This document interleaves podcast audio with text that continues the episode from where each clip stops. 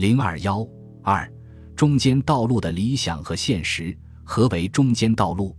中间势力的基础与意义何在？施富亮的解释可为代表之一。他认为，中国是一个落后的农业手工业占优势的小生产制的社会，阶级分化还不十分尖锐，中间阶层还占着全中国人口的绝大多数。民族企业家、手工业者、工商业从业员、知识分子、小地主、富农、中农等，都是今天的中间阶层。简单说，民族资产阶级和小资产阶级都是今天中国的中间阶层。这些中间阶层都是中间派的社会基础。在这样广大的社会基础之上，中间派的政治立场必须站在大多数人民的立场上。政治上实现英美式的民主政治，经济上发展民族资本主义，思想上应是自由主义，行动上应是和平的、改良的，解决问题的方式是民主的。中间派绝不笼统的反对或追随国民党或共产党，而国共问题的合理解决，中国政治的全面安定、和平、民主、统一的真正实现，经济建设的顺利进行。都必须有一个强大的中间派在政治上起着积极的甚至决定的作用。中间势力及其代表党派在战后一度有较大发展，与战后美苏相争的国际背景和国共相争的国内背景密切相关。国共两党在政治斗争中都希望争取中间党派的支持，而美国要求国民党实行一定的民主改革，容纳反对党。这些均鼓励了中间党派的兴起。中间党派的中间路线，在战后中国主要表现在以和平方式调和国共关系，希冀以此为中国打开一条新的发展道路。民盟可称中间势力的代表性党派，它自称是一个具有独立性与中立性的民主大集团。所谓独立性，是说它有它独立的政纲，有它独立的政策，更有它独立自主的行动。所谓中立性，是说它借在中国两大政党对峙的局面中，是两大对峙力量组织中间的一种，要求他保持不偏不倚的谨严态度，不苟同也不利益，以期达到国家的和平、统一、团结、民主。民社党的张东荪对中间势力的这种立场做了更为详尽的解释。他认为，国际存在美苏对立，反映到国内即存在国共对立。中间势力的责任就是调和折中，使两者之间的对立趋于软化。他提出，中国必须于内政上建立一个资本主义与共产主义中间的政治制度，虽名为政治制度，当然亦包括经济、教育以及全体文化在内，自不待言。这个中间性的政治，在实际上就是调和他们两者，亦就是在政治方面比较上多采取英美式的自由主义与民主主义。同时，在经济方面比较上多采取苏联式的计划经济与社会主义；从消极方面来说，即采取民主主义而不要资本主义，同时采取社会主义而不要无产专政的革命。我们要自由而不要放任，要合作而不要斗争，不要放任故不要资本家垄断，不要斗争故不要阶级斗争。对于国共对立，他希望将偏右者稍稍拉到左转。偏左者稍稍拉到右转，在这样右派向左、左派向右的情形，使中国得到一个和谐与团结，并由团结得到统一。所以，我们一百二十分赞成联合政府，但我们却以为联合政府必须建立于共同纲领之上。这个共同纲领就是具有中间性的，这条唯一的路可泛名之曰民主，但不是纯粹英美式的。至于苏联式的，当然更不必说了。一句话，中间党派主张在左与右之间保持中立，方法上采取和平改良的立场，协商谈判，不搞暴力革命。在抗战胜利后的现实条件下，中间势力对于国内外形势，尤其是国内形势的看法，无论理论还是实践，都脱离实际。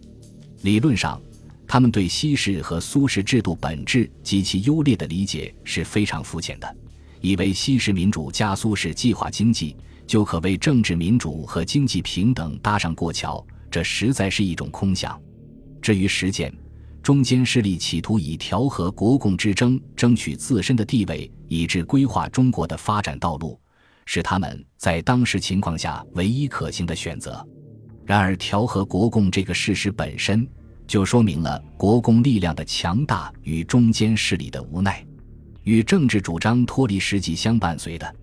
是中间党派缺乏真正的群众基础和组织，多在上层活动。在中国特定的政治环境下，无论中间派的理想多么高远，事实是中国政治已经处于国共两大党的争斗之下，留给其他党派的活动空间非常有限。而且，中国当时缺乏引进西方民主制度的环境与条件。党派政治奉行的是实力原则，只有国共两党有组织、有武装、有强大而可靠的群众基础与动员力，任何其他党派都难以代替国共两党的作用。这是中国的客观情况所决定，而非一时可以改变。中间党派隔于实际，只能周旋于国共之间，受到国共政治斗争的强烈影响，在国共之间保持完全的中立是不可能的。随着时间的发展，非偏于国便偏于共，但因为国民党是执政党，中间势力对国民党的压迫感受更为直接，争民主是他们的一致要求，因此在国共尚未破裂之际，他们的态度对中共更为有利。在实践中，他们也往往采取与中共合作、反对国民党的立场。不仅如此，中间势力自身由于种种利益考量的不同。不仅各党间有不同的政治主张，各党内部同样存在着主张的不一，尤以民盟为甚。民盟是各个不同党派的集合体，在政治问题上一向主张不一，只是对外维持着大体的统一。民盟内部最初的三党三派中，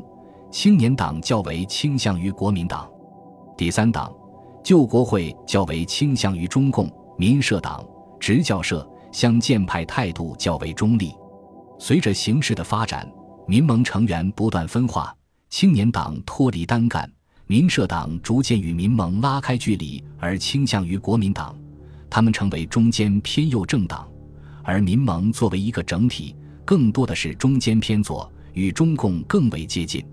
民盟在抗战胜利后发表的声明中，在政治民主化方面要求延期召开国大，召开政治会议，成立联合政府。都与中共的主张相一致，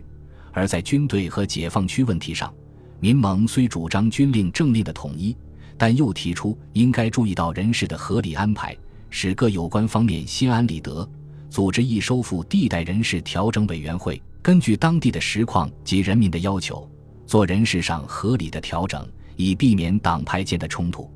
这又在实际上呼应了中共的要求，自然为国民党所不满。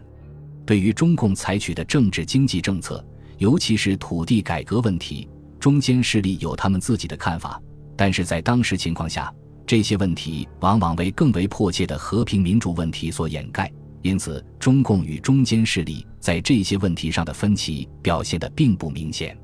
实际上，中间势力的作用也只有在国共两党争执不下时才得以发挥。至于他们的种种政治、经济、文化主张，因为中间势力的在野特性而未及进入实践。一旦国共破裂，战火燃起，中间党派势必在国共中间做以抉择。任何真正的中间道路都是不可能的，这已为以后的历史发展所证明。他们深知，倘使内战长期继续下去，中国问题只有依靠武力来解决，那么中间阶层和中间党派在中国政治上都不会有重要地位。也不会起什么独立的作用。只有在内战停止、和平恢复之后，中间派的政治路线才有实现的可能。如同梁漱溟所言：“盖为国共两方具有力量，而此外则没有。大局为此矛盾之两大力量所支配，其他的人皆莫如之何？”在内战战火即将点燃之际，一九四六年五月间，民盟领导人在聚会时有若干对话。颇能反映他们的处境与心态。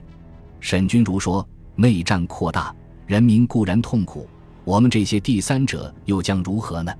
一方面政权在握，可以为所欲为；一方面已有地盘，更有枪杆，可以上山打游击。我们这些赤手空拳为自由民主奋斗的人，恐将左右为难，如何是好呢？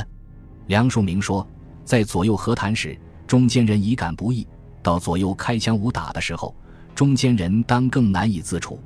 黄炎培说，现在处变之中，故不易决定我们的立场，然恐亦不容静观以待呀。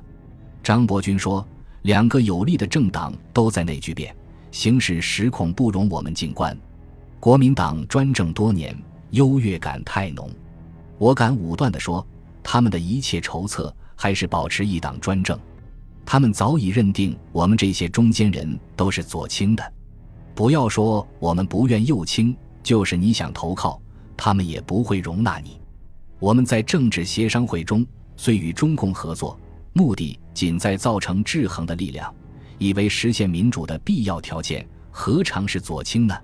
国民党失计，因此而加以左倾的罪名。我们如此驾驭两者之间，真是不知如何是好。归根结底，在中国的特殊环境与条件下，没有武装就没有发言权，没有真正的政治地位。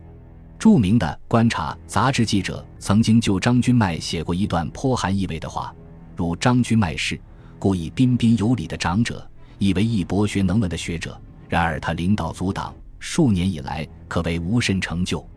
无人故不赞成阻挡要用打手，然而单靠书生也是不行的。本集播放完毕，感谢您的收听，喜欢请订阅加关注，主页有更多精彩内容。